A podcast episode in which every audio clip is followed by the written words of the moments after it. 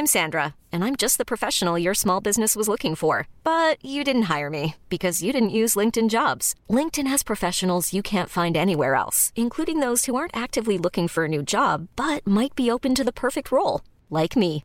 In a given month, over 70% of LinkedIn users don't visit other leading job sites. So if you're not looking on LinkedIn, you'll miss out on great candidates like Sandra. Start hiring professionals like a professional. Post your free job on linkedin.com/achieve today.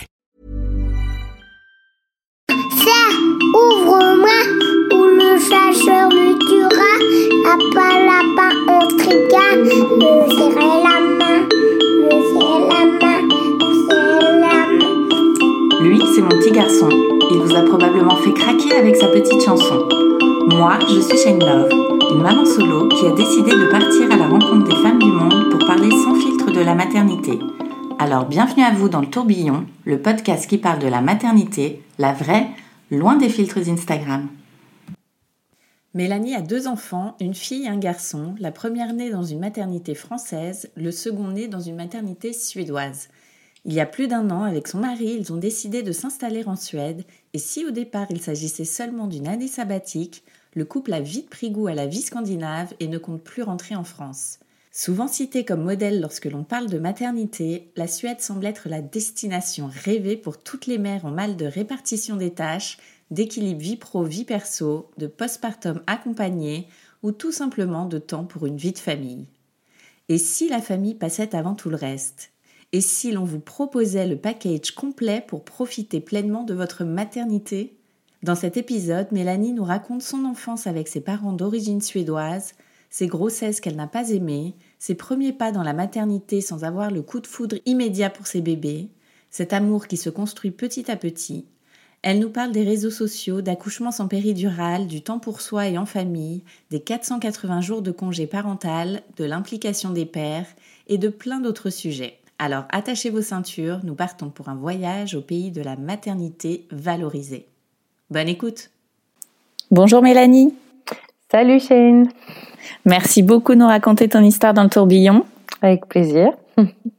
Alors, tu es la maman de deux enfants. Quel âge ils ont?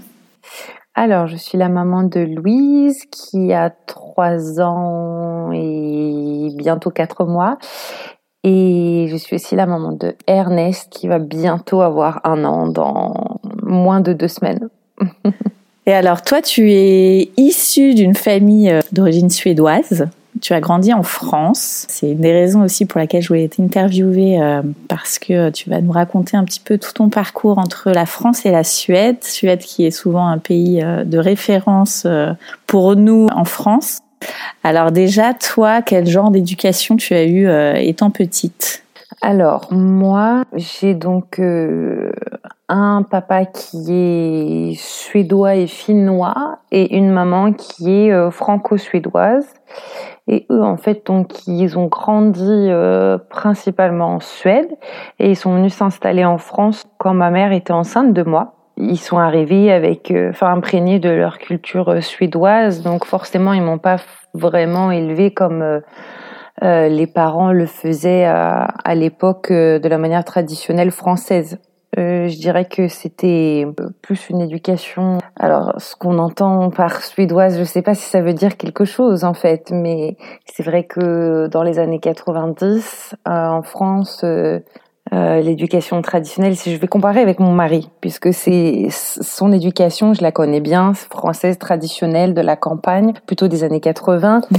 donc c'est quand même une éducation assez euh, rigide, stricte. Euh, l'enfant avait pas vraiment euh, la possibilité de répondre aux parents. il fallait qu'il reste à sa place. pas mal de violences physiques, de, de punitions, de châtiments corporels et ça. Tout ça, moi, j'ai pas connu. On a grandi avec la possibilité de, de participer aux discussions. Finalement, l'enfant avait une grande place dès le départ au sein de la famille. Et euh, j'ai vraiment grandi avec ça, avec le fait qu'on m'écoutait, que mon opinion comptait. Et euh, bah, j'ai pas vraiment grandi avec euh, des, des, punitions ou euh, des fessées, etc. Ça, j'ai pas connu moi. Hmm. Après, euh, j'ai pas grandi sans cadre non plus.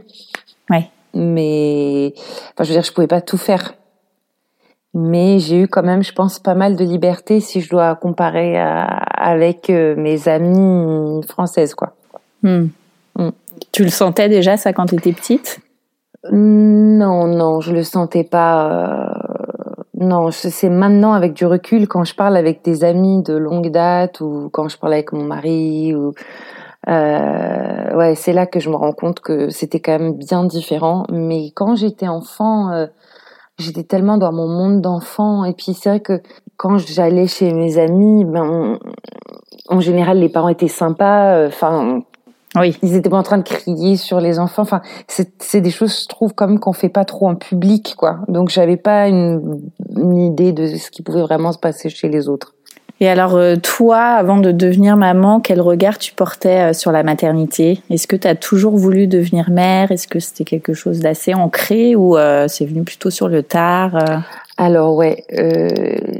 S'il y a bien un truc que j'ai toujours voulu être, ou alors aussi loin que je me souvienne, c'est devenir mère. En fait, il y a deux choses. devenir mère et devenir maîtresse. Je me souviens l'avoir dit très tôt, toute petite, dès que j'ai commencé l'école. Et, et ce désir aussi d'être mère, c'est un désir très fort euh, que j'ai eu en moi depuis.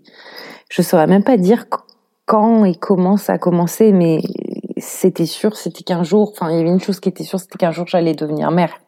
Euh, après, il fallait euh, trouver euh, la bonne personne euh, et puis être vraiment prête mais je savais que c'était quelque chose que je voulais. C'était vraiment un désir très profond.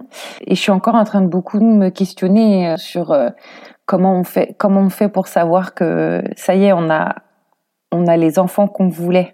Là, on a, on a deux enfants et je suis en, questionnement permanent. Mais est-ce qu'on va en avoir un troisième, un quatrième? Comment je vais, comment, comment on va s'arrêter Pourquoi on va s'arrêter? Euh, C'est, je suis un peu obsédée par cette question en ce moment. Ouais. C'est vraiment un désir très fort. Je pense que s'il n'y avait pas euh, les conditions, enfin les limites matérielles et puis aussi les limites physiques, parce qu'au bout d'un moment, on est quand même que deux parents pour les enfants.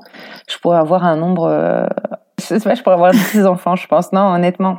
Euh, mais qu'après, euh, voilà, quand je suis très fatiguée, je tiens pas tout à fait le même discours, mais oui, c'est un désir très fort. Moi, c'est très profond. J'aime les enfants. J'ai toujours voulu être mère, et puis je, je, ouais, je vois pas vraiment de limite à cette maternité. Je, je, je sais qu'un jour, il faudrait que je fasse le deuil, et je pense que ce deuil-là, il sera très difficile. Et alors, si on parle du début, à quel moment, avec ton chéri, vous vous êtes dit euh, que c'était le moment de devenir parent? Vous étiez prêt? Alors, ça va faire sept ans on est ensemble avec mon mari. Ouais, c'est arrivé même assez vite. On voulait se marier d'abord. Donc ça, euh, c'était moi, je rêvais d'un grand beau mariage, donc ça a pris beaucoup de temps d'organisation. Et comme j'étais à fond avec ça, je pensais pas forcément aux enfants. Mais euh, très rapidement après, on a voulu concrétiser ce projet euh, d'en avoir. Enfin, lui vient d'une grande famille, ils sont six. Et il a toujours voulu avoir des enfants aussi. Donc on était vraiment sur la même longueur d'onde. Et du coup, on n'a pas vraiment eu de... Enfin, il n'y en a pas un qui a dû convaincre l'autre. On était sûr qu'on en voulait quand même assez rapidement. Donc euh, ça faisait à peu près quatre ans qu'on était ensemble. Donc euh, c'était pas mal. On avait eu le temps de voyager. On avait envie de faire quelque chose. Euh, euh enfin, on avait envie de vivre une, un peu une vie de couple d'abord, quoi. Donc euh, avoir le temps de, de voyager, de passer du temps aussi juste à deux, euh, pouvoir sortir le soir. Je pense qu'on avait conscience tous les deux que ça serait beaucoup moins possible après. Donc on avait besoin quand même d'avoir cette page de notre vie où on était que tous les deux et il n'y avait pas d'enfants, tout en en parlant quand même assez régulièrement. Et puis quand on s'est senti prêt, on a on a lancé les essais bébés. Ouais. C'est arrivé vite ou pas? Euh, Non, ça a pris un an à peu près, je crois. Ouais, c'est ça, ça a pris un an. Euh, j'ai quand même besoin de voir une gynécologue. J'avais des petits problèmes euh, pour tomber enceinte. j'ai eu des gros problèmes, enfin plus gros problèmes après pour euh, pour un j'ai vraiment eu besoin d'un plus gros coup de pouce. Euh, je sais plus exactement ce que j'ai. Faudrait un jour que je me penche pour comprendre vraiment quel est mon problème. Enfin, j'ai des cycles anarchiques. Euh, j'ai jamais connu hein, cette joie des femmes euh, d'avoir des cycles de 28 jours qui savaient exactement quand elles ovulent. Euh, moi, parfois, j'ovule pas. Parfois, ça dure 60 jours. Euh, les, les ovulations sont de très mauvaise qualité. Enfin, j'ai eu de la chance vraiment pour Louise que ce soit si rapide. Finalement, par rapport aux problèmes que j'avais, c'était très rapide à peu près un an, un peu moins d'un an, quoi. Ouais. T'as pas eu peur, toi, pendant cette période, cette attente Comment tu te sentais? Ah, je me sentais vraiment pas bien parce que j'avais un fort pressentiment que j'allais avoir des problèmes. Je me suis mis en tête que ça marcherait pas naturellement. Je sais pas pourquoi. Et du coup, euh, mois après mois, j'étais de plus en plus stressée. Et puis, on entend souvent, mais il faut pas stresser, sinon ça va jamais fonctionner. Et puis, j'ai pris euh, un premier traitement sur un mois, et puis je suis tombée enceinte ce mois-là. T'as pris quoi comme traitement? C'était un booster euh c'était du Dufaston, donc euh, ça régularisait mon cycle. D'accord. Pour euh, avoir une ovulation vraiment en milieu de cycle, quoi, autour du 14e jour et pour avoir les règles au bout de 28 jours. Ah, sinon, c'était quasiment impossible de, de savoir. C'est vraiment trop, trop anarchique. Et du coup, ça a fonctionné du premier coup. Et j'en souviens parce que c'était Noël. J'ai fait mon pipi euh, sur le test positif. c'était Noël. Mmh. Donc c'était assez fou de vivre ça. On avait loué une maison euh, sous la neige avec euh, ma famille, euh, donc de mon côté, et on a annoncé ça deux jours après, alors que bah, c'est super tôt quoi. on l'a annoncé à mon père pour son anniversaire. Il est né le 27, et ouais, je suis enceinte. On vient de l'apprendre. D'accord. c'est un très beau souvenir. Hmm.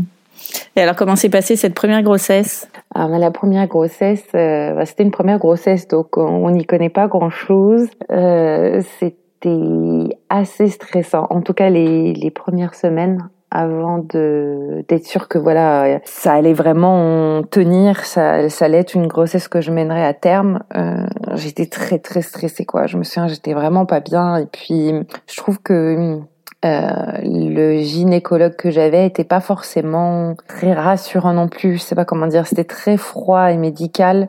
À ce moment-là, je savais pas qu'on pouvait être suivi par une sage-femme voilà, on pouvait euh, avoir un suivi beaucoup plus chaleureux, etc. Je l'ai découvert vraiment au cours de la grossesse. Euh, ben, en fait, je l'ai, je l'ai découvert euh, vers la fin, quand j'ai commencé à être suivie par la maternité où je où j'allais accoucher. Donc, j'ai accouché au Bluet, qui est une maternité assez connue à Paris, en Île-de-France. Ouais. Euh, puisqu'elle propose un accouchement euh, dit euh, physiologique. a priori, les sages-femmes ont tout ce qu'il faut pour pour soutenir un projet. On souhaite pas avoir la péridurale, etc. Mais bon, c'était une première grossesse, donc moi j'avais des idées, mais je savais pas vraiment ce que j'allais vivre et comment ça allait se passer. J'ai été très très malade les quatre premiers mois. J'ai énormément vomi. Enfin, c'était affreux. Et puis j'ai été fatiguée le reste de la grossesse. J'ai fait une anémie en fer qu'on a eu beaucoup de mal à réguler. Donc j'ai pas aimé être enceinte en fait. De toute façon, j'ai pas aimé être enceinte pour Ernest non plus. C'est très particulier pour moi la grossesse. Autant je te disais tout à l'heure, j'ai toujours voulu être mère et j'aime avoir des enfants. Je pense qu'il y a un autre truc qui me freine, c'est pour avoir 15, euh, enfants. c'est la c'est la grossesse parce que je suis très malade et que enfin c'est épuisant pour moi quoi. J'ai jamais connu ou ressenti ce cet épanouissement que certaines femmes disent ressentir quand elles sont enceintes. J'ai attendu, je me souviens, la première grossesse, on me disait non mais tu vas voir ça vient au deuxième trimestre, non mais tu vas voir ça vient après à la fin, et c'est jamais arrivé quoi. J'aimais pas ça, j'avais du mal à me dire que c'était vraiment un bébé que j'avais en moi. Enfin, j'arrivais pas à rendre euh, le truc vraiment euh, réel. C'était trop irréel pour moi. C'était qu'est-ce que c'est ce truc que j'ai dans mon ventre Pourquoi je partage mon corps avec euh, avec un autre être Et c'était trop bizarre. C'est vraiment difficile à expliquer ce ressenti. J'ai l'impression qu'il n'y a pas tant de femmes qui le ressentent ou alors c'est tabou, je sais pas. Mais c'était vraiment pas agréable pour moi d'être enceinte.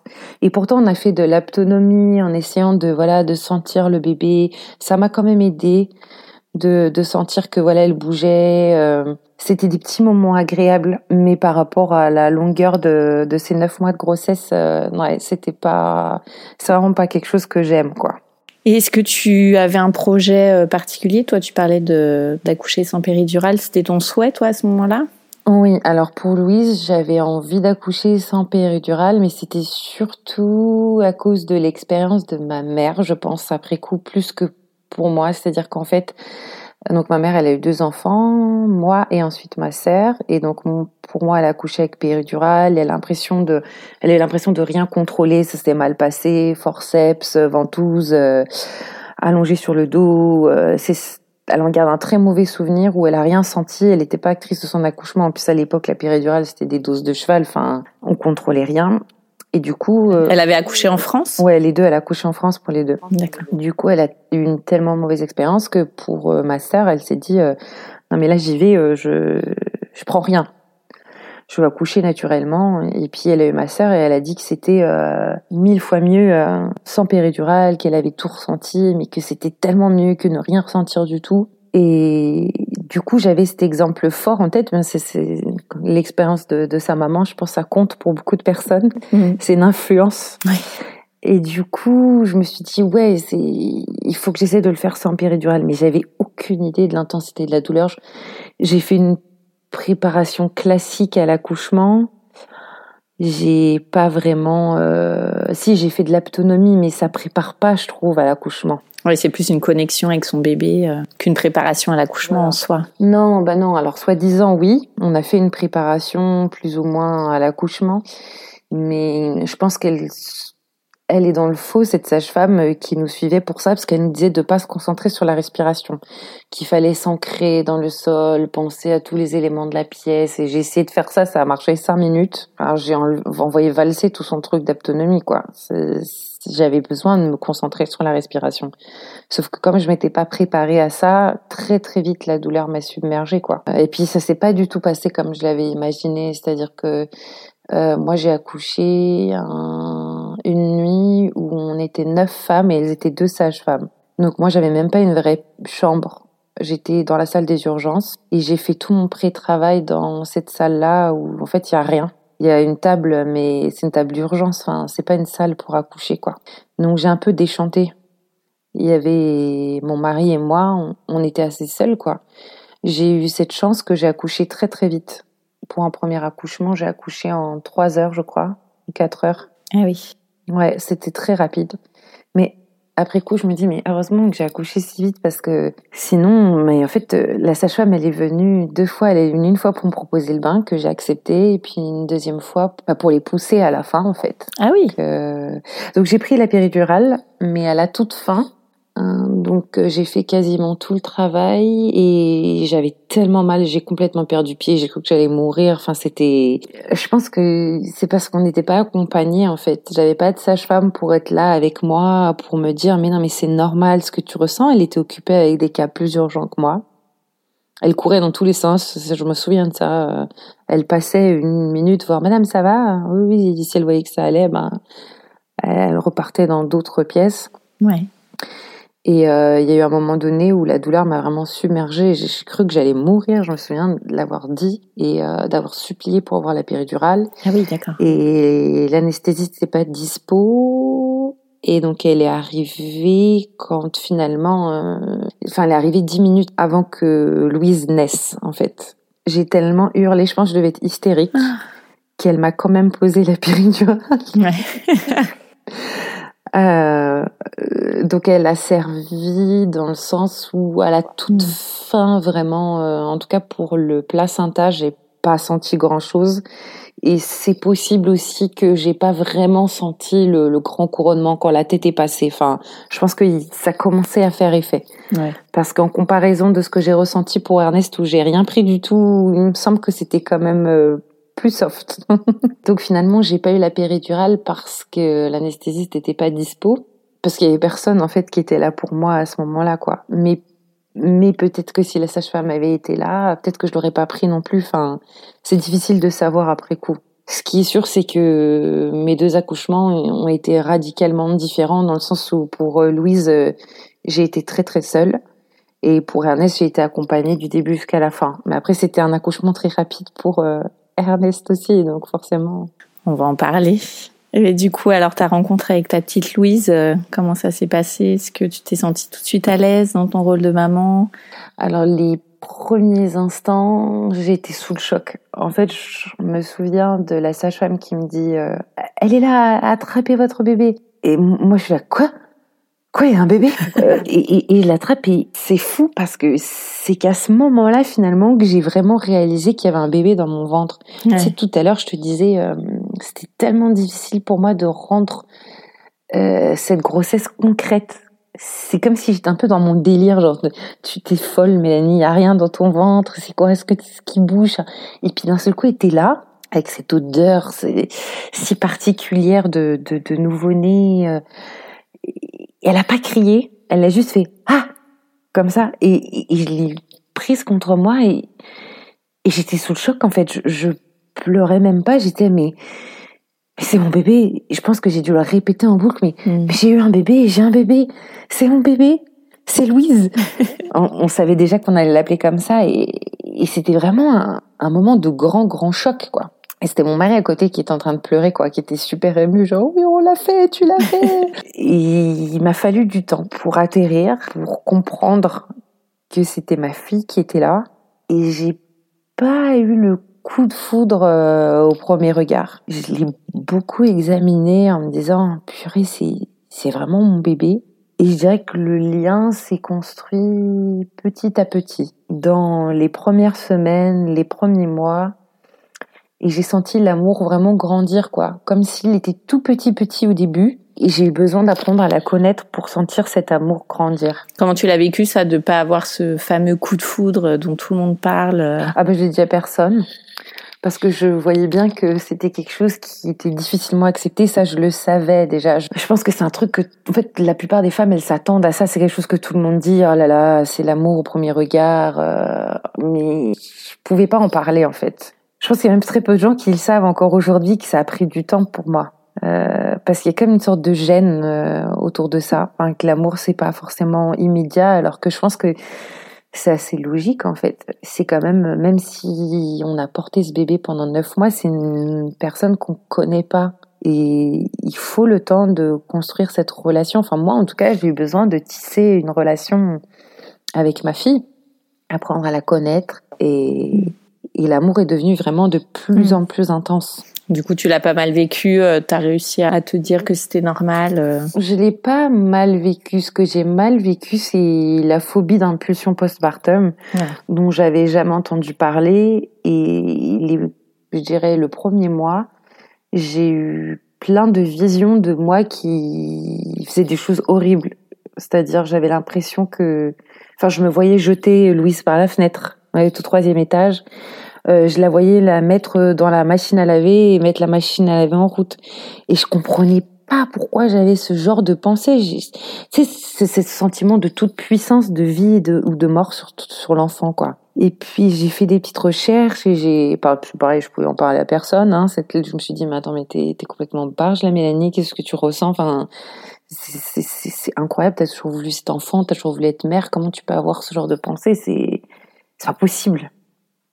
Et, euh, et puis j'ai trouvé, en fait, ça se trouve quand même assez facilement sur Internet quand on cherche euh, ces réactions-là. Et en fait, il y, avait, il y avait un article qui était paru très peu de temps avant la naissance de Louise. Euh, je me souviens plus dans quel journal, moi, un journal assez connu qui traite pas forcément de, de la maternité, mais ils avaient fait une, euh, enfin, une étude là-dessus ou une recherche. Et du coup, j'avais lu tout l'article, ça m'avait fait énormément de bien. Je m'étais rendu compte qu'en fait, c'était bien plus normal qu'on que je le pensais. Enfin, c'était même assez fréquent.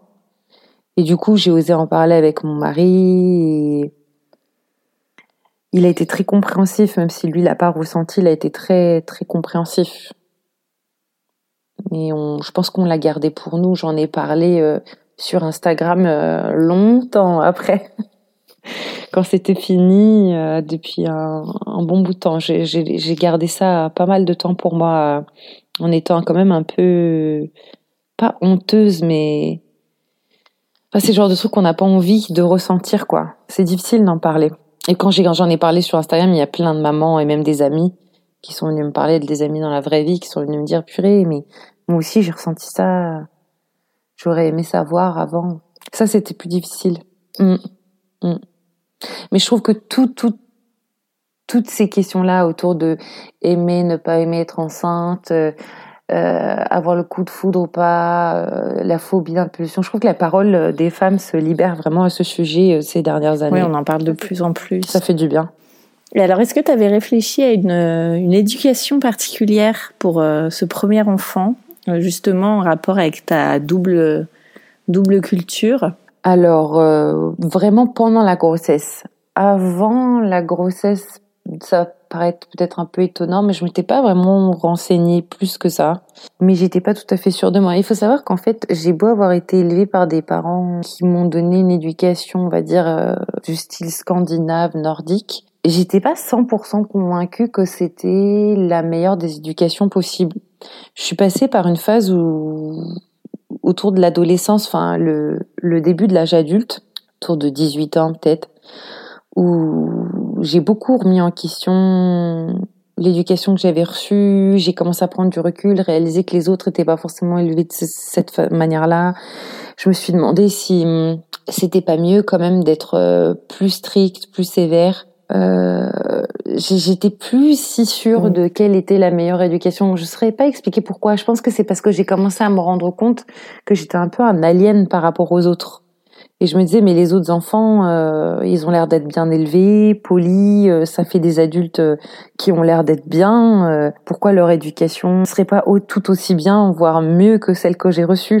J'ai laissé un peu ça de côté et ça a tout un peu ressurgi quand j'étais enceinte et que j'ai commencé à vouloir vraiment me renseigner, lire des livres, essayer de comprendre un peu plus voilà pourquoi est-ce qu'on élève son enfant de, de cette manière ou d'une autre. Et là, je me suis à nouveau plus rapprochée de ce que j'avais reçu de mes parents, comment mes parents m'avaient élevée, en allant même peut-être un peu plus loin, quoi. Euh, C'est-à-dire que mes parents, ils m'ont quand même donné. Euh, enfin, il y avait quand même un cadre, il y avait quand même euh, des règles. Je pouvais pas faire euh, ce que je voulais. Enfin, par exemple, je pouvais pas me lever en plein milieu de la nuit euh, pour aller manger euh, ce que j'avais envie de manger dans le frigo. Enfin, c'était pas non plus une éducation laxiste, quoi. Mais je pense que quand j'ai commencé à lire euh, et à m'intéresser sur le sujet, bah, j'ai lu en fait pour une enfance heureuse de, de Catherine Guillen que je pense que plein de gens ont lu et ça, ça, ça a quand même fait l'effet un peu d'une bombe sur moi. Pour quelle raison? Où je me suis dit.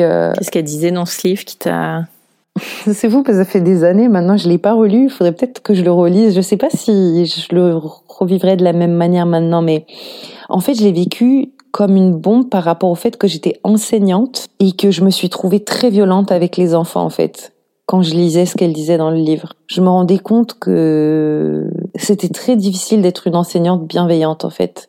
Et, et c'est ça qui a été difficile. Oui, donc tu l'as plus transposé à ton métier que ta... À ce moment-là, oui, mais ça m'a beaucoup fait réfléchir sur l'éducation que je voudrais donner à mes enfants, quoi. En me disant, euh, purée, j'ai envie d'essayer d'être euh, bienveillante envers mes enfants. Et j'ai aussi envie, de, avant, de, de, de, réussir à être bienveillante en tant qu'enseignante, et c'est difficile.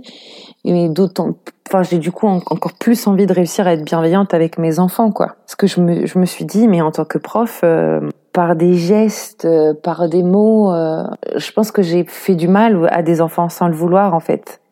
C'est pas intentionnel, mais si on est obligé d'amener un cadre strict quand on a 30, 30 enfants dont on doit s'occuper quoi. Et euh, du coup, par la force des choses, j'étais devenue quelqu'un d'assez strict. Et je me suis dit, purée, il faut que j'arrive à me défaire de ça quand j'aurai des enfants. J'ai pas envie d'être comme ça avec mes enfants. Et j'ai pas envie d'être comme ça tout court, en fait. Et quand Louise est née, je sais pas si c'est les livres que j'ai lus ou quoi, c'est assez naturel en fait. J'ai suivi mon feeling et comment j'avais envie de faire les choses au plus profond de moi. Et, et ça s'est rapproché de ce qu'on peut appeler la parentalité euh, bienveillante ou la parentalité positive, respectueuse. Enfin, ça a plein de noms, mais c'était à ma sauce. J'ai jamais vraiment suivi euh, des livres à la lettre, quoi. J'ai pas lu tous les Filiosa que tout le monde a lu, par exemple. J'en ai, lu un. J'ai surtout fait à ma façon, qui s'est révélé être très proche de ce qu'on appelle la parentalité euh, bienveillante. Et du coup, c'est ce qui se rapproche le plus de l'éducation euh, scandinave ou c'est encore autre chose euh? C'est l'éducation. Je dirais que parce que maintenant, ça y est, ça fait quelques mois que je travaille donc dans une dans une maternelle mais moi, je me suis vraiment rendu compte après coup, enfin, je sais pas comment te dire. C'est, c'est en fait en rejoignant les réseaux sociaux que je me suis, que j'ai réalisé que ma façon de faire euh, était tout un courant de, de, tu vois ce que je veux dire? J'avais lu Catherine Guiguen, oui. Mais c'était, c'était à la base même pas forcément par rapport à la parentalité que je l'avais lu le livre. Ouais. Et, et après, j'ai réalisé, mais ouais, ça a un nom et, et j'ai adhéré à, à ce courant-là sans réaliser au début à quel point ça pouvait vite être extrême. Je sais pas si tu vois ce que je veux dire. Enfin, moi, j'ai jamais trouvé que c'était extrême la parentalité bienveillante, mais je pense que c'est parce que j'ai pas lu tous ces bouquins ou parce que j'ai toujours fait à ma sauce en fait. C'est-à-dire, euh, j'ai j'ai pensé adhérer à un courant, mais en fait, il y avait des choses dans lesquelles je me retrouvais et le reste, j'y adhérais pas parce qu'en fait, c'est c'est comme si j'avais rejoint. C'est très difficile à expliquer. Je sais pas comment expliquer ça, mais en fait, moi, j'ai j'ai toujours fait comme je le sentais. Et il s'est avéré que voilà, ça ressemblait beaucoup à la parentalité bienveillante, etc. Et, mais euh, sans cocher euh, une liste. Euh, voilà, par exemple, le, le cododo. J'avais pas lu des choses sur le cododo. Est-ce qu'il faut faire le cododo Est-ce qu'il faut pas le faire cododo Moi, j'ai, entendu le pédiatre qui nous a dit qu'il faut pas faire le cododo. Tu t'es écouté en fait. Mais c'était plus fort que moi. C'est-à-dire, en m'écoutant, il était impossible pour moi de poser ce bébé dans le lit ailleurs c'était, j'avais besoin de Louise à côté de moi. Pareil pour le portage. Je sentais que j'avais besoin, en fait, les premiers mois, d'avoir ce bébé contre moi tout le temps. Donc, en fait, elle a fait toutes ses siestes sur moi. Euh, elle a dormi dans le même lit que nous parce que c'était un besoin. Et d'ailleurs, mon mari a ressenti la même chose. On ne parle pas trop des hommes, euh, comment eux peuvent le vivre, mais lui, pareil, il était on était collés en fait tous les trois. Les, premiers mois, on avait besoin de ça et on était vraiment sur la même longueur d'onde. L'allaitement, ben, c'est peut-être plus lié à la culture suédoise. C'est vrai qu'en Suède, beaucoup beaucoup de femmes allaitent. Toutes les femmes autour de moi avaient allaité. Très naturellement, j'ai voulu allaiter aussi. J'ai eu de la chance de connaître peu de difficultés et du coup, ça a plus ou moins roulé quoi. Ouais. T'as allaité combien de temps? 22 mois, Louise. Et là, je dirais peut-être que j'ai allaité 22 mois plus parce que je me suis laissée un peu happer par ce côté euh, c'est bien d'aller jusqu'au sevrage naturel, c'est mieux pour l'enfant, etc. Plus parce que je m'écoutais moi. Sur la fin, j'étais j'étais enceinte, euh, j'avais des douleurs terribles quand j'allaitais, et il a fallu que mon mari me dise stop là, stop, arrête. Euh, tu peux pas continuer. Si, tu tu tu t'écoutes plus, tu écoutes que Louise là. Hmm. Et ça m'a fait un peu l'effet d'une claque quand même, où je me suis dit, purée, euh, peut-être que je prenne un peu de recul sur ce que je lis sur les réseaux. Ah et que je fasse pas attention à ce que les gens vont dire de moi, mais vraiment, qu'est-ce que moi j'ai envie de faire là? Est-ce que j'ai envie de continuer ou pas? Et j'ai arrêté. Et ça s'est très bien passé d'arrêter.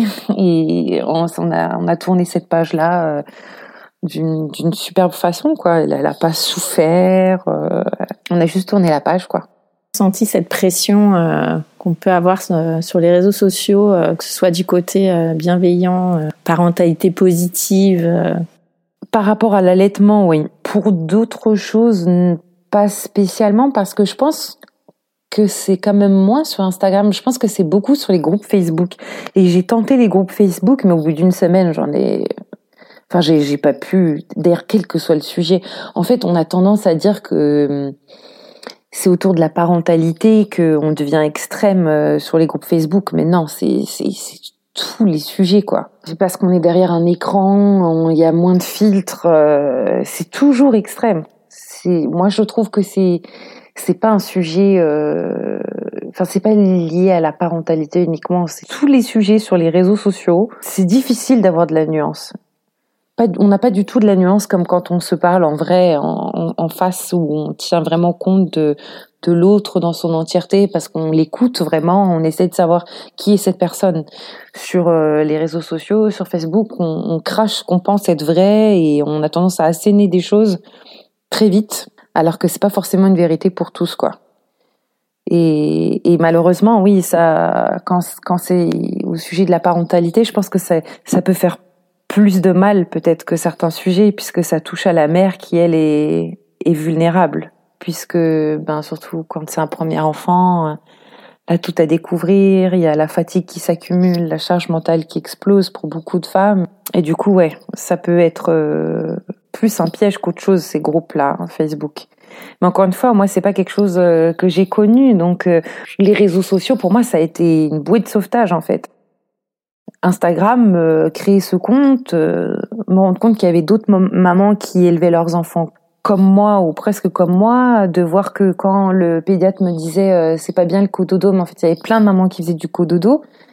J'en connaissais pas moi dans parmi mes amis, mais de voir ça sur Oui. Instagram, ça, me- ça me fait un bien fou, quoi. J'ai trouvé des mamans qui étaient comme moi, qui allaitaient comme moi, qui avaient une vision similaire de la parentalité et qui ont évolué et cheminé avec moi aussi. Certaines qui sont devenues de vraies amies. Ça a des côtés formidables aussi, quoi, les réseaux sociaux. En tout cas pour moi. Donc, deux ans plus tard, euh, tu décides de, de faire un deuxième enfant. Comment est venue cette, euh, cette décision? Bon, tu disais de toute façon, toi, tu avais envie de- d'avoir plein d'enfants. Alors, je pense que si on n'avait pas galéré autant pour avoir Ernest, il y aurait eu moins d'écart d'âge entre eux. Mais finalement, c'est pas si mal, je trouve, qu'il y ait eu euh, deux ans parce que plus tôt, je, je pense que ça aurait été très dur à vivre pour Louise. Donc finalement, c'était pas si mal. C'est vrai que pour Ernest, on a hum, pas mal galéré et que j'ai eu besoin de plus d'aide. En fait, j'ai pris un traitement plus lourd, j'ai pris un autre médicament qui s'appelle Clomid. Donc j'ai ovulé artificiellement, puis après j'ai eu un, un suivi par échographie euh, pendant plusieurs jours pour vérifier voilà quand est-ce qu'elle a eu exactement l'ovulation. Enfin c'est- plus du tout glamour, genre comme on s'imagine qu'on va qu'on va faire l'amour torridement et qu'on va avoir un bébé. Non, c'était là, c'était vraiment genre euh, oui, alors il faudrait avoir un rapport euh, tel jour, tel jour, tel jour. et et j'ai eu de la chance que ça prenne euh, là avec ce traitement là aussi du premier coup. Mais bon, on avait déjà essayé pas mal euh, de fois euh, juste avec le Dufaston que j'avais pris euh, pour Louise. Et là, ça ça fonctionnait plus quoi. Et donc, cette grossesse euh, chaotique, un petit peu aussi comme la première, tu disais que c'était pas trop ton truc? Non, alors, ben non. Donc au début, j'allaitais Louise, alors que je vomissais toute la journée. J'ai encore plus vomi pour Ernest que pour Louise, donc euh, c'était vraiment du matin au soir. Euh, J'étais vraiment l'ombre de moi-même hein, les premiers mois, au point où j'ai quasiment regretté euh, d'être enceinte, quoi. Je me souviens de m'avoir dit mais pourquoi pourquoi on a fait ça? C'est pas possible. Enfin c'est trop dur. Je veux plus jamais d'enfants. Tu parles, on est en train de parler d'un troisième enfant. C'est pas comment dire, j'ai une sorte de lunatisme. Enfin, j'oublie, on oublie, je crois, les trucs négatifs. euh, mais c'est bien d'en reparler. mais c'était très dur, quoi, cette grossesse. Et pareil, j'ai aussi fait une anémie et j'ai encore plus galéré pour euh, être de nouveau en forme. Enfin, c'était vraiment compliqué, quoi. Et puis on a, j'avais, bah, j'avais Louise à gérer, donc euh, c'était, c'était, c'était pas facile. Dans cette période-là, il y a eu le Covid, euh, le premier confinement, donc euh, c'est venu ajouter euh, plein de galères. C'est-à-dire que j'étais enceinte, c'était le premier confinement, donc qui a été quand même très dur. hein, je pense que tout le monde s'en souvient. Donc je vomissais toute la journée. J'avais Louise à la maison parce qu'on n'avait plus de mode de garde. On allait un petit peu à la garderie, mais bon, on n'a plus de place puisque c'était que pour euh, le personnel médical. Euh, Jonathan s'est retrouvé en télétravail dans la cuisine et il fallait que j'empêche Louise, donc qui avait quasiment deux ans, d'aller le déranger. Il comprenait pas pourquoi son père était à la maison. Ouais. Le combo de l'horreur. C'était vraiment très très dur quoi. Et à ce moment-là, pour couronner le tout, Jonathan a des problèmes à son travail et sans qu'il faut qu'il il arrête ce travail. Ah oui. Ouais. Nous, on cherchait en même temps à, quitter Paris. On avait que des refus. Et donc là, il émerge cette idée de pourquoi pas aller en Suède, quoi. Alors, comment elle est venue cette idée? Qu'est-ce que vous êtes dit euh? Alors, c'est mon chéri qui m'en a parlé la première fois. D'accord. Il me dit, mais pourquoi, pourquoi on tenterait pas la Suède, quoi? Et je dis, ah, t'es sûr Euh, C'est quand même très différent, la Suède. Vous étiez déjà allé euh, plusieurs fois en Suède ou jamais? En vacances, ensemble, oui, on avait été au moins trois fois, peut-être quatre fois quand même. Donc on a été pas mal de fois, mais bon, c'est des vacances, quoi. C'est pas du tout pareil. Ouais. Je lui dis, euh, écoute, euh, pourquoi pas, mais il faut quand même que tu t'attendes à ce que ce soit différent.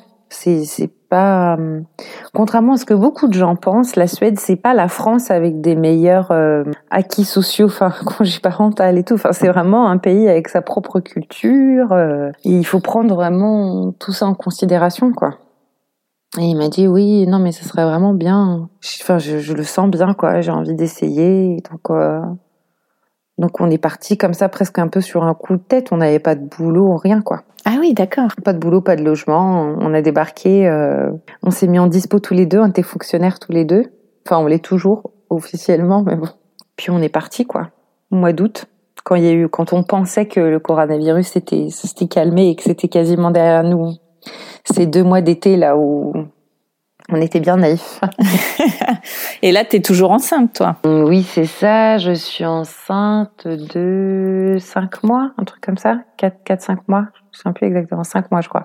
Ouais, donc là, tu dois faire toutes les démarches pour euh, trouver euh, un gynéco, enfin pour tout le suivi de, de ta grossesse. Comment ça s'organise?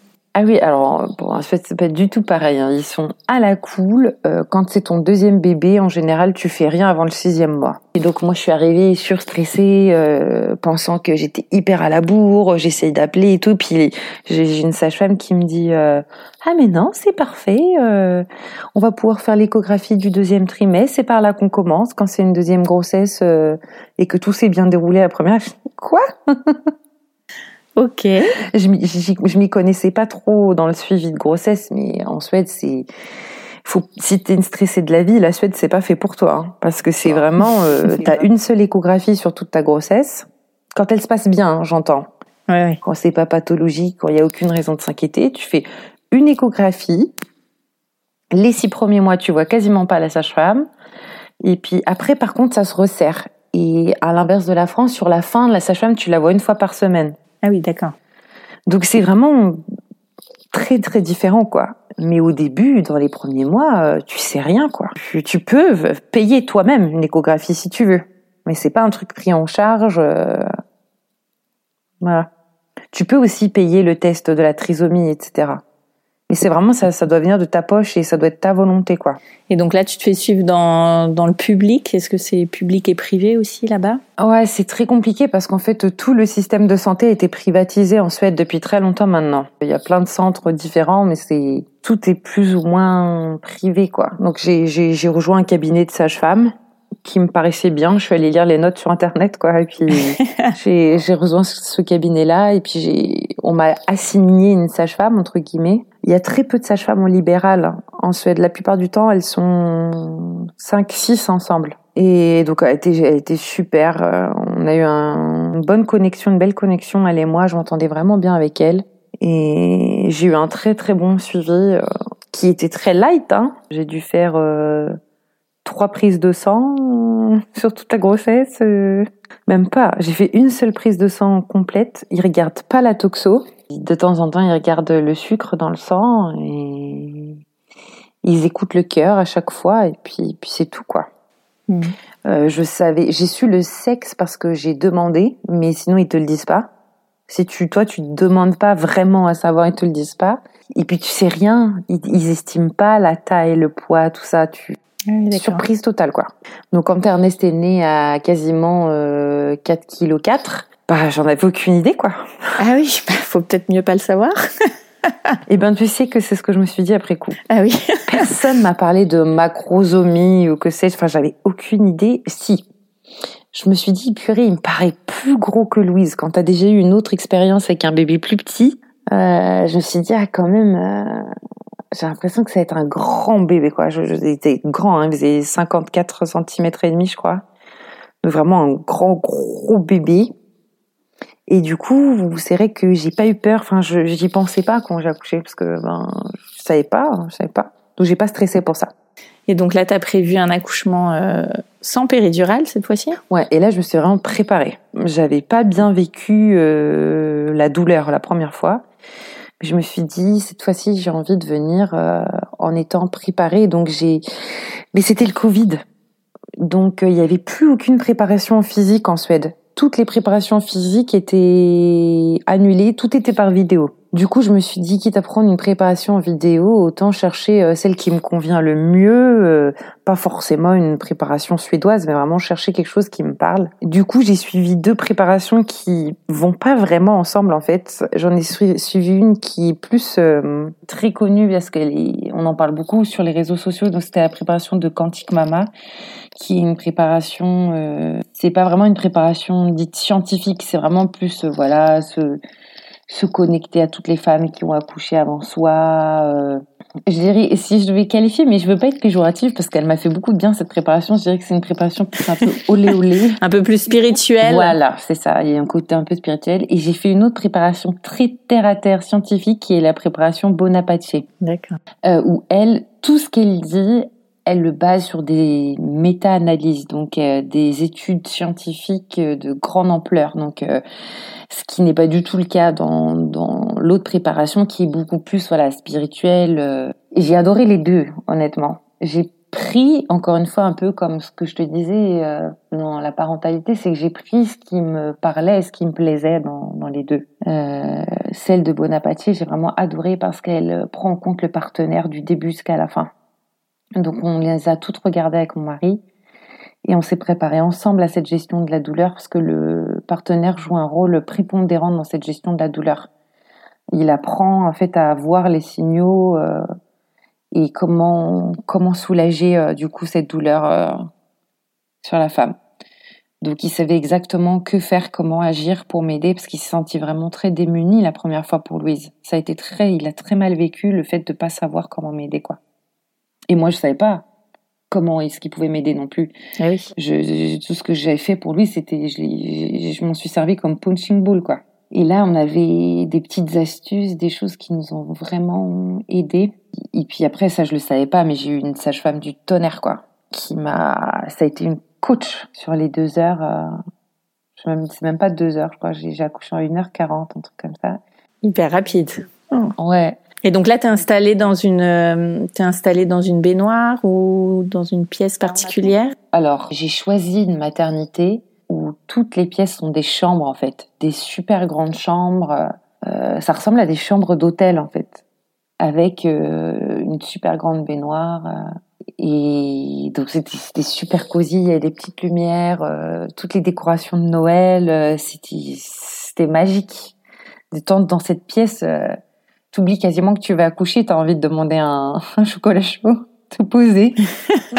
euh, et en fait, euh, j'arrive et, et, donc j'ai eu deux nanas pour moi du début jusqu'à la fin, quoi. La, la sage-femme et, et l'assistante, une sorte de puéricultrice, infirmière. Et elles m'ont coachée. Euh, elles ont vu en fait euh, dans mon dossier alors, un truc qui est génial en Suède, c'est qu'on a un dossier médical qui nous suit donc en fait, euh, quand tu vas dans un nouvel endroit, euh, que tu vas voir un médecin pour la première fois, il a accès à tout ton dossier médical en fait. T'as pas besoin de répondre aux questions, il, voit, il voit comment s'est déroulé ton accouchement, même si c'est pas par rapport à l'accouchement. Alors il va pas forcément lire, ça l'intéresse pas. Mais tu vois, quand, quand je suis arrivée, elle savait déjà tout. Elle savait comment j'avais accouché pour la première fois, que ça avait été rapide. Et, et j'avais fait un projet d'accouchement parce qu'elle le demande dans cette maternité avec des réponses à des questions que ces sages-femmes-là posent. Donc elle savait que j'avais très mal vécu certains actes qui avaient été faits au premier accouchement sans que je sois prévenue. Donc j'avais mis ça en gras, voilà, que je souhaitais être prévenue de tout. Et en fait, elle m'a pris au mot au point où elle m'a posé euh, la question pour le moindre coton, quoi.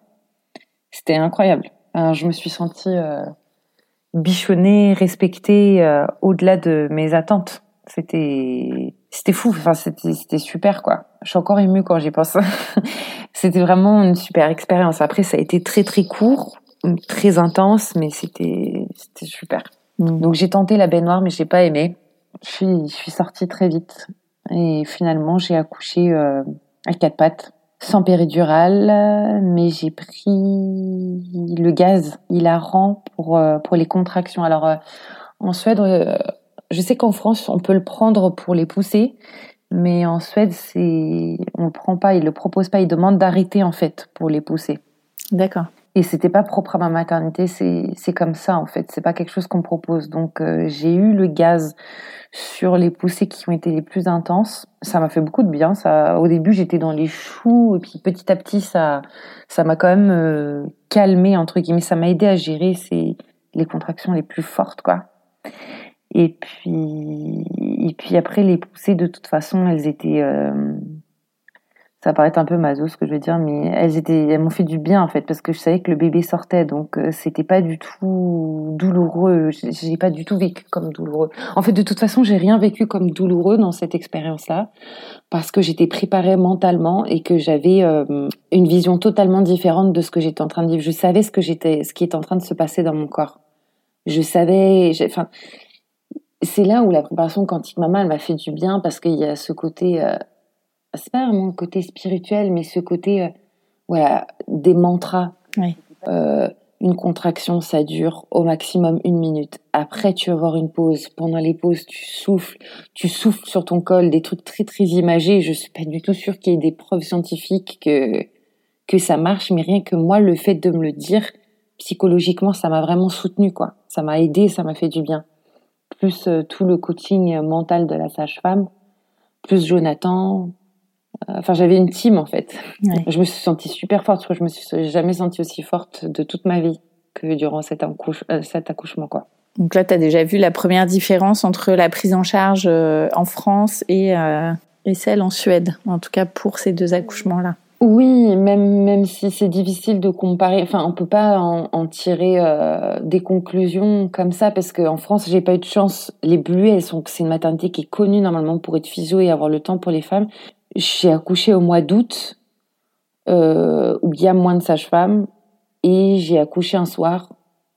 Oui, toutes les femmes ont décidé d'accoucher en même temps que moi. Enfin, je sais pas ce qui s'est passé, mais euh, je pense que ces sages-femmes-là, elles sont top. Juste, elles, elles manquaient de moyens ce, ce soir-là. Peut-être que ça aurait pu être. Euh... Enfin, j'ai beaucoup d'amis qui ont accouché et qui n'ont pas eu la même expérience que moi, qui ont vraiment eu une sage-femme qui était là pour elles, qui ont pu coacher davantage. Je pense que j'ai pas eu beaucoup de chance pour Louise et que en Suède, on n'a pas toujours une sage-femme par femme, mais que ce soir-là, j'étais toute seule. Donc euh, forcément, j'avais même deux personnes pour moi quoi. Je pense que peut-être qu'en France, si j'avais accouché en France au Bluet, je, m'étais inscrite au Bluet, ça, ça aurait peut-être été très différent. J'aurais peut-être eu une meilleure prise en charge à, à ce moment-là, quoi. Ouais. Mais je pense quand même que au niveau de la prise en charge de l'accouchement, globalement, on a un meilleur suivi quand même en, Suède. Enfin, il y a quand même plus de sages-femmes par femme a priori. Mais c'est régional en Suède. Donc je peux, je peux parler pour Stockholm, où il y a une très bonne prise en charge. Mais je sais que dans d'autres régions, c'est pas forcément aussi idéal, quoi. En tout cas, là où j'ai été, euh, c'était formidable et j'y retournerai sans hésiter, quoi. Et alors ta rencontre cette fois-ci avec, euh, avec ton fils? Et eh ben comme Louise, hein, il m'a fallu du temps pour euh, construire la relation. C'est pas pareil pour mon mari. Mon mari, donc il arrêtait pas de regarder Ernest en disant euh, oh il est si beau, oh je l'aime, je l'aime. Et, et, moi j'étais pas dans les choux cette fois-ci parce que c'était un deuxième bébé donc j'avais plus réalisé. Je ressentais pas l'amour immédiat. J'étais très heureuse que, que ce soit fini. C'était intense. Il était là, il était chaud, doux, c'était agréable, mais c'était pas l'amour fou. Il y avait de l'amour mais c'était pas encore. Euh, aujourd'hui, j'ai de l'amour fou pour mon fils. Là, quand il a un an, je, ne me vois plus vivre sans lui. C'est un amour qui connaît pas de limite. C'est je donnerais ma vie pour mes enfants. Mais c'était pas instantané. Ça a vraiment pris du temps aussi, quoi, pour, pour Ernest. Je pense que ça a pris moins de temps que pour Louise. Mais ça a quand même pris du temps. Il y a un suivi particulier après, euh, après l'accouchement? Euh, Oui, un suivi particulier, oui. Euh, donc c'est un suivi euh, parent-enfant. Euh, pendant le Covid, c'était juste euh, maman-enfant principalement. Euh, donc au début, j'ai été suivie donc par une sorte de puéricultrice. Au début, c'est quasiment toutes les semaines, puis ça s'espace toutes les deux semaines, trois semaines, tous les mois, puis tous les deux mois, trois mois. Enfin, ça, quand les enfants sont plus grands, c'est tous les ans. Mais dans les premiers mois, c'est très très souvent, et c'est quasiment autant pour la maman que pour l'enfant, quoi. C'est comme ça qu'on dépiste le postpartum. Il y a un rendez-vous, un, rendez-vous qui est fait pour ça, pour détecter les postpartum chez les, jeunes mères. Mais il y en a aussi un maintenant pour euh, détecter le, la dépression postpartum chez les pères. Mon mari y a été aussi. Parce que du coup, comme les pères sont plus impliqués, ben forcément, il y a aussi une augmentation des dépressions postpartum chez les pères.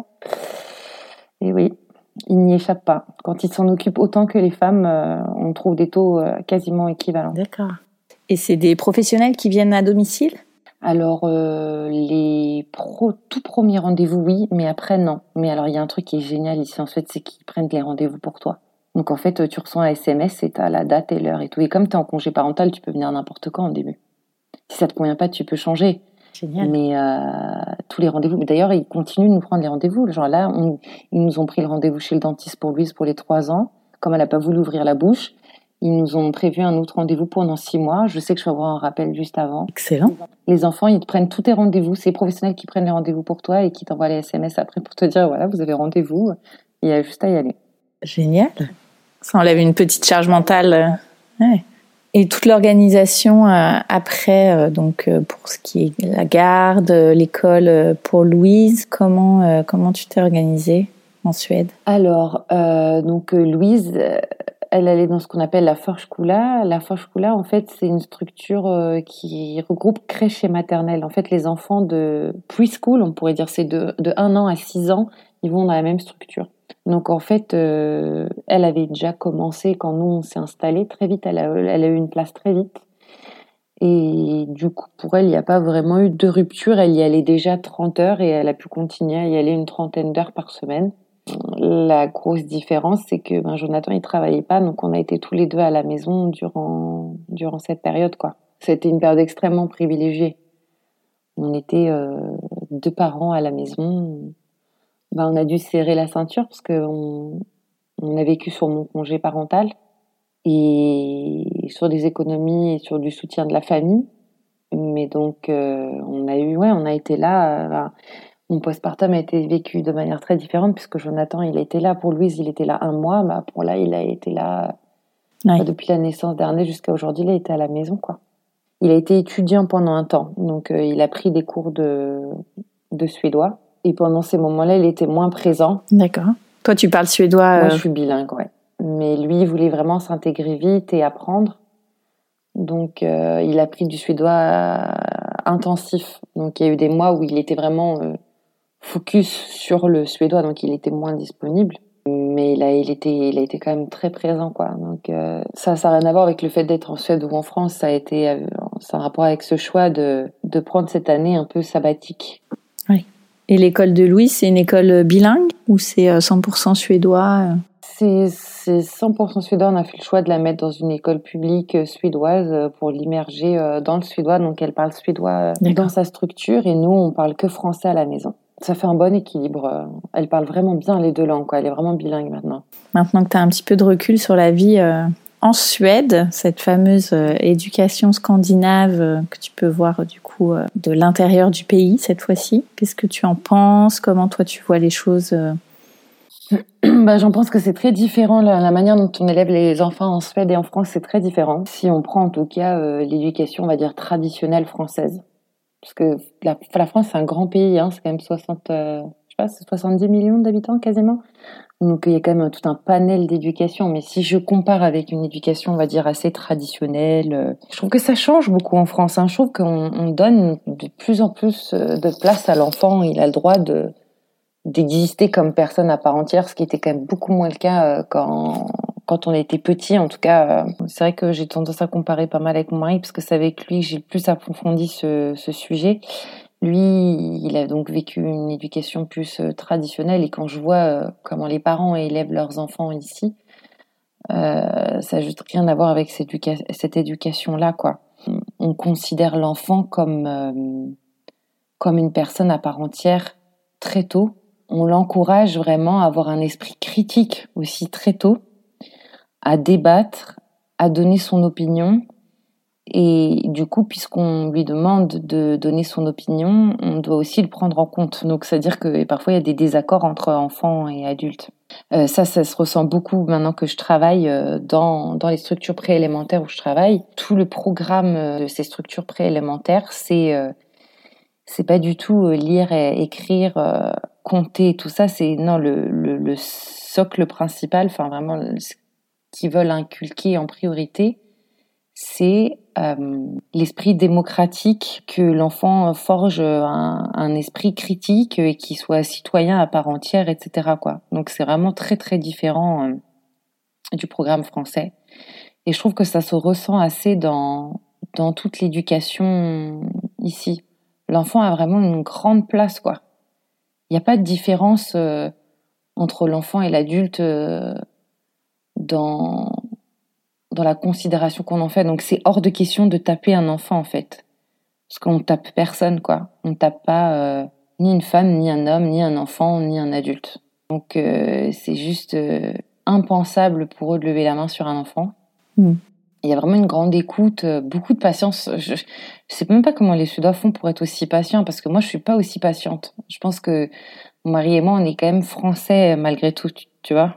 Donc, euh, je veux dire, ils crient vraiment peu, quoi. Nous, on crie, hein. Enfin, je veux dire, il y a des moments, où j'arrive pas à faire autrement, quoi. Et ils ont une patience euh, à toute épreuve, c'est c'est assez dingue. Je j'ai pas encore percé le mystère du suédois de souche euh, uniquement quoi, qu'il n'y a pas de gène français.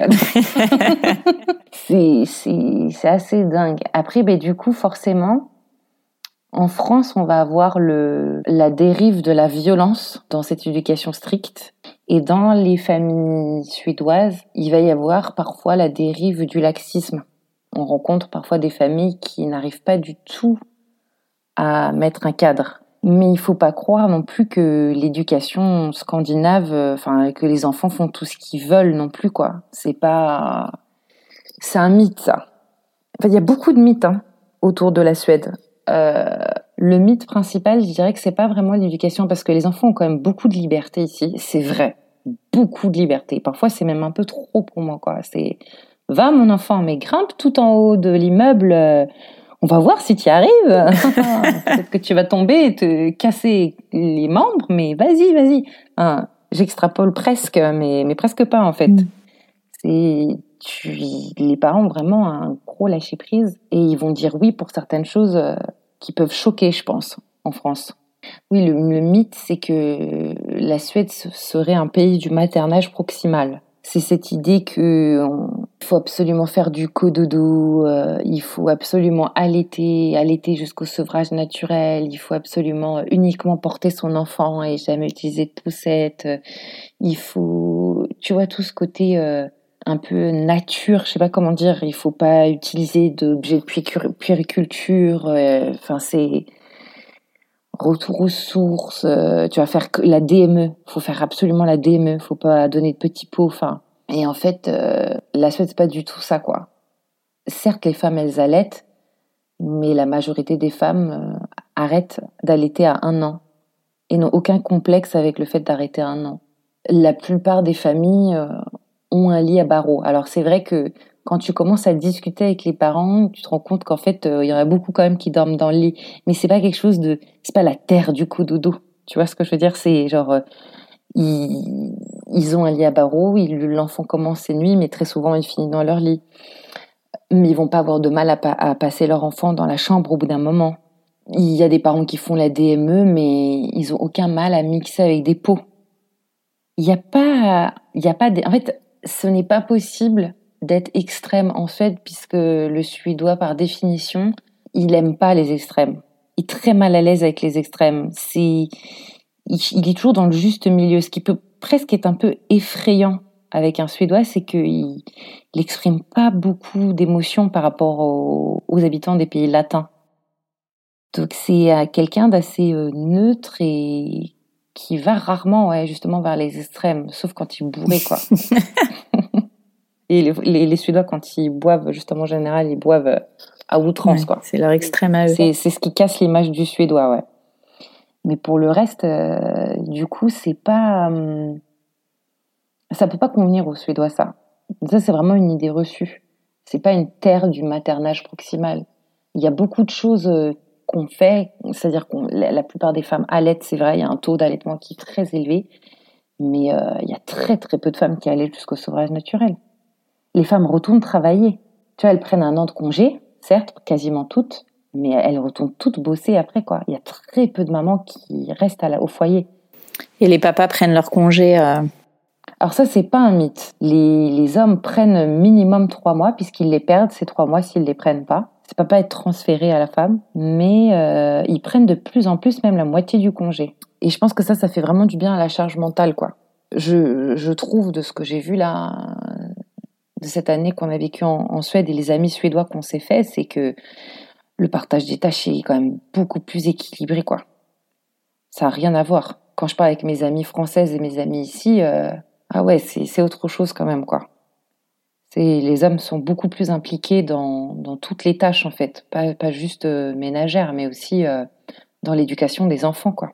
Ils amènent les enfants aux rendez-vous médicaux, euh, ils sont dans les magasins à faire les achats pour les vêtements ils, sont en train de prévoir les cadeaux de Noël. Enfin, c'est pas un truc qui repose uniquement sur la femme. Ça, c'est vrai, c'est vrai, quoi. Je le vois, il y a une sacrée différence. Les hommes sont dehors. Moi, très souvent, je suis la seule femme au parc, quoi. Ils sont dehors à, jouer avec les enfants. Ils se retrouvent entre pères à discuter euh, autour d'un café, quoi. Et au niveau du travail aussi, des horaires, euh, c'est un petit peu plus adapté également pour euh, tout ce qui est parentalité, des horaires de travail. Alors ouais, quand tu es en CDI, ton employeur ne peut pas te refuser un temps partiel quand tu as des enfants en bas âge. Donc euh, c'est juste pas possible de te le refuser. Donc si tu veux basculer à 70%, il peut pas te dire non. Il peut pas te virer non plus pour cette condition-là. Donc euh, énormément de parents réduisent au moins de 100 à 90 ou 85, 80, 70. Et énormément de parents, ce qu'ils font, c'est qu'ils prennent pas tout le congé parental tout de suite. Ils vont peut-être prendre un an et les jours qui leur restent, ils vont les prendre peut-être un jour par semaine ou 30%. Enfin, le, congé, tu peux complètement le fractionner. Tu peux prendre 30% par jour ou des jours par-ci, des jours par-là jusqu'aux 8 ans de l'enfant. Ah oui. Donc, euh, ouais, tous les jours, tu peux pas les prendre jusqu'aux 8 ans de l'enfant. C'est par palier. Tu perds des jours aux 4 ans de l'enfant, puis tu perds encore des jours aux 8 ans de l'enfant. Mais tu as des jours que tu peux garder jusqu'aux 8 ans de l'enfant, ouais. On a quand même beaucoup de jours. Hein. C'est 480 jours, je crois. Ah oui, rien à voir. Ah non, c'est énorme. Et ça, c'est super. Ça fait qu'il y a un... Vu que c'est institué, vu que c'est normal, euh, il n'y a pas du tout ce côté euh, du présentéisme comme on a en France. C'est tout à fait normal en fait de partir pour t'occuper de ta famille. D'ailleurs, en fait, c'est même l'inverse. Mais pourquoi tu rentres pas chez toi T'as des enfants en bas âge. Pourquoi tu restes tard euh, T'es pas efficace ou quoi? C'est vrai que tu peux te retrouver avec ce travers que c'est mal vu de pas être auprès de tes enfants il peut y avoir ce, côté-là. C'est-à-dire que quand tu te sens pas bien ou que c'est difficile pour toi de t'occuper des enfants, il y a des Suédois qui vont pas comprendre. Ah oui. Ils ont l'impression qu'ils ont tout ce qu'il faut pour que, pour que ça se passe bien. Et alors, euh, vous, ça fait combien de temps que vous êtes installé euh, en Suède? Un an et quatre mois. Ouais. Et alors, ton recul euh, sur toi, ton, ta, vie de famille par rapport à la France? Ah, et moi, je retourne euh, plus en France. Ouais. non, il y a des choses qui sont chouettes en France. Mais pour la vie de famille, après c'est mon avis, hein, peut-être que tout le monde, peut-être que tous les expatriés qui, qui sont ici en Suède ne seront pas d'accord euh, en venant de France, mais moi, je, on a trouvé une qualité de vie euh, inégalable, quoi. Bah déjà rien que le fait que maintenant je suis en CDI, je peux rester à 70% autant que je veux et c'est pas mal vu. On va pas me demander de travailler plus je vais pas faire plus que 70% dans la réalité, mais c'est super quoi. C'est le jour où mon mari va commencer à bosser, je sais que lui ce sera pareil. On aura toujours du temps pour nos enfants, on apprécie être avec nos enfants, donc on est super heureux d'avoir cette possibilité-là. Et j'ai même envie de dire que le temps qu'on passe avec nos enfants, il est vraiment de qualité du coup. C'est pas le temps euh, euh, quand on est crevé, etc. Quoi. On a vraiment cette possibilité d'être ensemble dans les moments où, qu'on a choisi. Par exemple, en ce moment, on, est, on est ensemble tous les vendredis, tous les quatre, euh, parce que je prends mes vendredis et c'est super, quoi. Bon, ça, encore une fois, c'est parce que mon mari travaille pas actuellement. Donc, il y a d'autres défis. Faut pas non plus que euh, je rende tout super rose parce que bah, on vit avec un seul salaire. Mais on est quand même très heureux comme ça. Enfin, on, a l'impression d'y gagner. Euh, ouais, on a vraiment tout, tout pour la famille ici. Cette, cette structure d'accueil de Louise qui est tellement bienveillante, avec des petits effectifs, 4-5 euh, enfants par adulte, euh, mm. la possibilité euh, de ouais, d'avoir un, suivi quasiment pas individuel, mais vraiment au plus proche des besoins de l'enfant. Donc, pour le coup, les adultes ont beaucoup plus de patience, on prenne plus le temps, ont les moyens finalement de bien s'occuper des enfants. ouais, cette, cette souplesse au niveau du boulot, et puis on a tous ces jours qui sont payés, quoi. T'es es payé à 80% de ton salaire sur le congé parental. Oui. Donc c'est énorme. C'est super. On a aussi 120 jours d'enfants malades payés à 80% du salaire aussi, quoi. Donc, euh, bon, il y a un montant maximum, mais moi, je l'ai pas atteint. mais je veux dire, pour les, pour les salaires très élevés, euh, ça fait pas 80%, tu vois. À partir d'un certain montant, euh, c'est moins. plafonné. Il y a voilà, exactement. Bah, ça me paraît un peu logique, hein, quand même. On n'était pas sûr, hein, quand on est venu, on était venu pour une année sabbatique au début. Et on a quand même eu, ouais, on s'était pas dit qu'on allait s'installer ici pour toujours. Et il y a eu un choc, hein, quand même il y a eu un moment où on s'est beaucoup questionné. Mon mari a failli accepter un poste à Toulouse qu'il a eu, euh, qu'il a finalement euh, décliné et, euh, et passé un peu ce choc. L'hiver qui est quand même rude, euh, les amis qui sont loin. Pour mon mari, la mentalité qui est très très différente. Celui, il est français, hein, franco-français, donc euh, rien à voir. On s'est fait des amis ici, ça a beaucoup aidé. On a vu Louise tellement bien s'intégrer, aimer aller à l'école. On est plus proche de ma famille, mes parents sont ici. Ah oui, d'accord. Et je crois que ça y est, on a réussi à surmonter le fait qu'il fait nuit à 15h, quoi. On, est, on a tellement de choses qui nous parlent et qui nous font du bien par ailleurs que c'était le meilleur choix pour nous. Moi, quand je pense à la France, euh, je m'y vois passer la retraite, quoi, pas avant. Après, qui sait hein. Franchement, si on m'avait demandé il y a 5 ans si je viendrais m'installer en Suède, j'aurais dit mais non, tu plaisantes, euh, pas du tout. Donc euh, tu vois, je vais pas non plus me prononcer de façon sûre et certaine, mais c'est vrai qu'en étant ici aussi, j'envisage plus facilement un troisième enfant. Ça c'est sûr. Peut-être que tu vas avoir ta ribambelle euh, de 10 ou 12 enfants, qui sait Ça c'était une blague. on verra. Il y a l'âge, il y a plein de choses. Ouais, non. Ce qui est vrai pour tous, c'est qu'on peut pas se dédoubler en tant que parent, quoi. Donc, euh, ce qu'on se disait avec mon mari, c'est qu'on veut pas non plus euh, que les enfants qu'on a déjà, qui sont là, qui existent, soient malheureux. On a, on a envie de les prendre en compte aussi euh, dans l'équation. Et ça a quand même été difficile pour Louise euh, de partager ses parents, de passer de ce rôle de d'enfant unique à à devoir tout partager. C'est encore difficile pour elle. Ah oui. Donc, euh, il faut prendre ça en considération aussi, quoi. Et qu'est-ce que vous avez le temps de faire euh, avec vos enfants que vous n'avez pas le temps de faire euh, à Paris?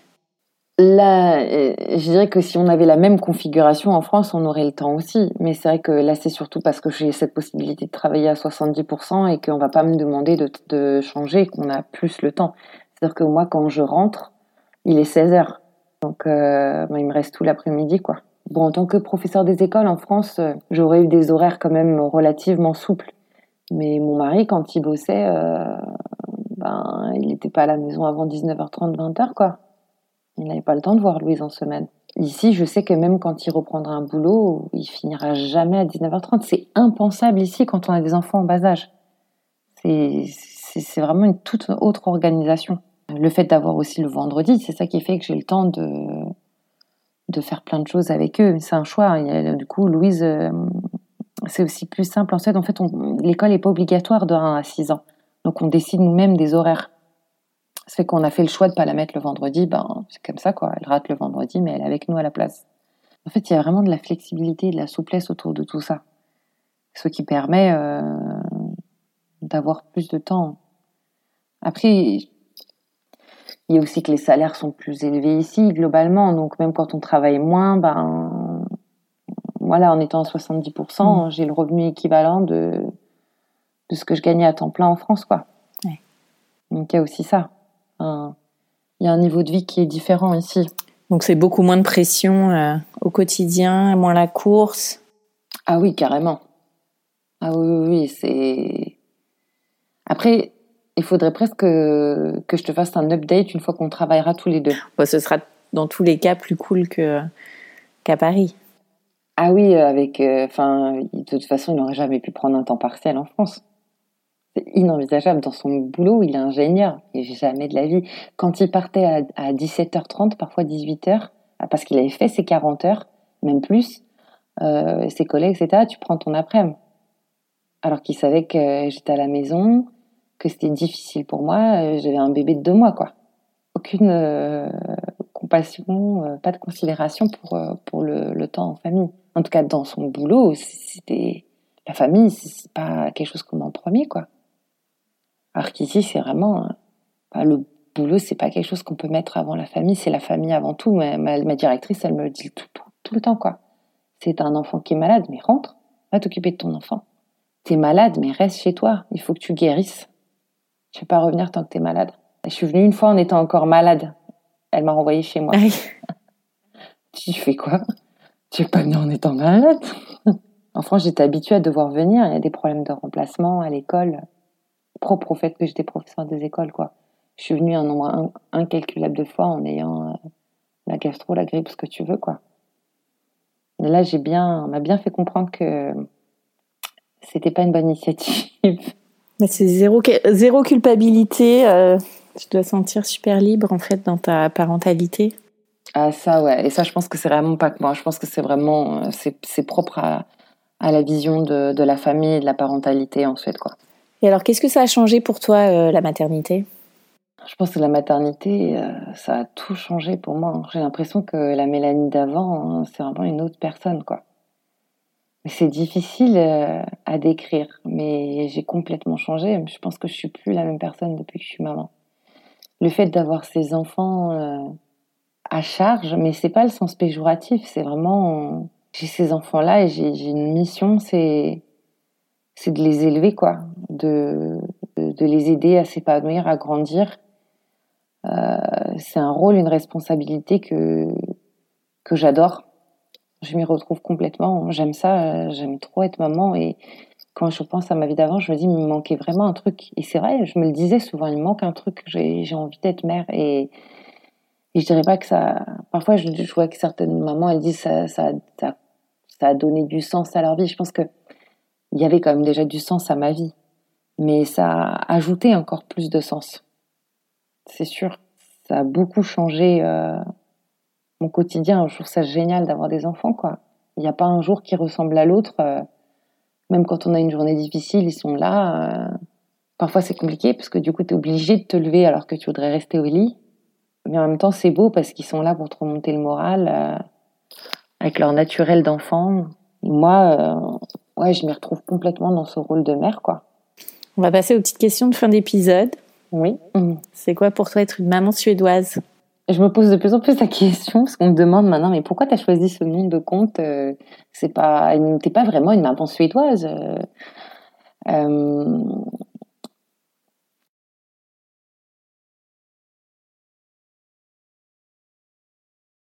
je dirais que c'est être une maman qui essaye d'être à l'écoute de son enfant sans s'oublier ça c'est sûr mes enfants ils ont une grande place mais j'ai besoin de prendre du temps pour moi. C'est être parent sans s'oublier. Quel est ton endroit kids-friendly préféré euh, à, Stockholm? Il y en a plein, il y en a partout. Nous, on adore aller à Skansen. C'est une sorte de parc naturel euh, des animaux qu'on trouve en, en Suède. C'est un peu comme un zoo, sauf que c'est vraiment des animaux uniquement scandinaves. Il y a aussi euh, toutes les reproductions des maisons de, de la Suède de toutes les époques avec aussi des, des, acteurs qui se baladent et qui jouent euh, le rôle des personnages de leur époque. Il y a aussi des animaux de la ferme. On peut rentrer, caresser les animaux, les petits cochons. Euh. C'est un endroit qui est super sympa. Il y a aussi quelques manèges pour les enfants, euh, de quoi manger. On peut faire des pique-niques. À Noël, il y a un marché de Noël. L'été, il y a hum, la fête de Midsommar, qui est la grande fête en Suède où on, chante et on danse autour d'un mât.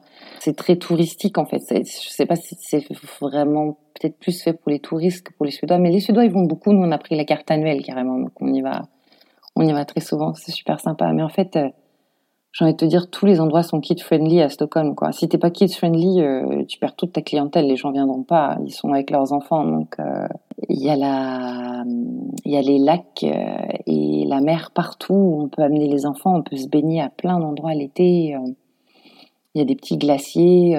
c'est trop chouette. On peut aller partout avec ses enfants. C'est ça qui est formidable avec Stockholm. Il n'y a pas d'endroit où on peut pas amener les enfants. Même le métro, il y a des ascenseurs pour que tu puisses descendre c'est adapté à tous en fait. Pas qu'aux enfants, même aux handicapés, euh, personnes en fauteuil roulant. Enfin, c'est c'est aussi ça qui fait qu'on aime autant la Suède, quoi. C'est tellement d'endroits qui sont accessibles, quoi. Les restaurants, euh, tout, tout.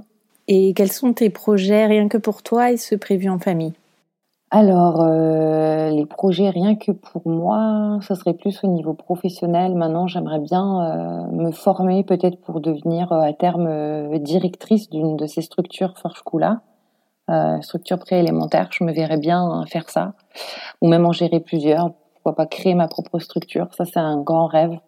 C'est quelque chose que je me vois bien faire plus tard. Projet d'avenir, projet d'avenir en famille, euh, c'est une bonne question. Là, on est dans un appartement familial, on se verrait bien déménager dans quelque chose de plus grand. Bah justement, hein, au cas où il y a un troisième, bon, c'est sûr qu'il va y avoir un troisième. Hein. J'en parle, j'en ai parlé dans tout l'épisode. Je suis complètement obsédée, quoi. Euh... mais, euh... mais, voilà, tu vois, il y a, y a ce côté-là, rêver à, à plus grand, d'être totalement propriétaire s'installer. Vraiment parce que là on partage la propriété. C'est surtout un appartement de, de, mes parents mais avoir quelque chose vraiment à nous notre nid douillet dans lequel on, on bougerait plus après. Je rêve de pouvoir m'installer et plus bouger être vraiment chez nous et construire notre vie ici dans, dans ce quartier qu'on adore. On, se voit plus trop changer de quartier. On, on a tout ce qu'on aime ici. Et ouais continuer à développer les amitiés qu'on a créées ici euh, que nos enfants puissent grandir avec les enfants qui est ici aussi. Euh, peut-être avoir des amitiés comme ça d'une vie, ça serait, serait génial. Moi, j'ai tellement déménagé, j'ai, j'ai pas eu cette chance de connaître euh, beaucoup d'amitiés comme ça longues. J'aimerais pouvoir offrir ça à mes enfants, quoi. Ça serait super. Merci beaucoup, Mélanie. Mmh, de rien. C'était super de parler avec toi. When you drive a vehicle so reliable it's backed by a 10 year, 100,000 mile limited warranty, you stop thinking about what you can't do and start doing what you never thought possible. Visit your local Kia dealer today to see what you're capable of in a vehicle that inspires confidence around every corner. Kia, movement that inspires. Call 800 333 4KIA for details. Always drive safely. Limited inventory available. Warranties include 10 year 100,000 mile powertrain and 5 year 60,000 mile basic. Warranties are limited. See retailer for details.